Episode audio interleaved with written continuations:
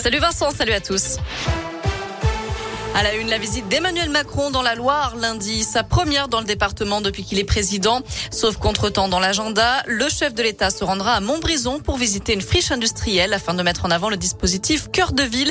Il pourrait aussi se rendre à Saint-Etienne durant son déplacement.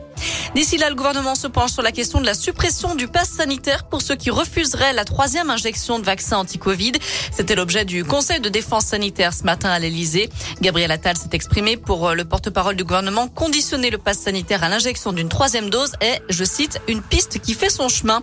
Pour l'instant, sur les 6 millions de personnes éligibles à cette dose de rappel, 2 millions l'ont reçu. Et puis la défenseur des droits s'inquiète du déremboursement des tests Covid depuis vendredi dernier. Dans un communiqué, Claire Edouin se dit préoccupée par cette décision du gouvernement qui peut s'apparenter, selon elle, à une obligation vaccinale déguisée. Depuis le 15 octobre, les tests ne sont plus remboursés pour les gens qui ne sont pas complètement vaccinés, sauf exception. À retenir aussi cet appel aux dons lancé par l'agence de la biomédecine avec l'entrée en vigueur de la loi bioéthique. Les couples de lesbiennes et les femmes seules ont maintenant accès à la PMA, ce qui entraîne un afflux de demandes de spermatozoïdes et d'ovocytes. L'agence invite donc les Français à faire don de leurs gamètes pour aider celles et ceux qui souhaitent avoir des enfants grâce à la procréation médicalement assistée. Dans le reste de l'actu chez nous, cet accident ce matin à Rouen, un motard de 35 ans a été grièvement blessé dans un choc avec une voiture.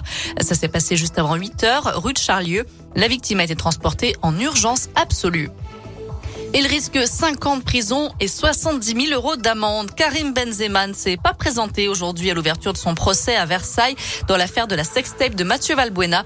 La star du Real Madrid et de l'équipe de France est jugée pour complicité de tentative de chantage.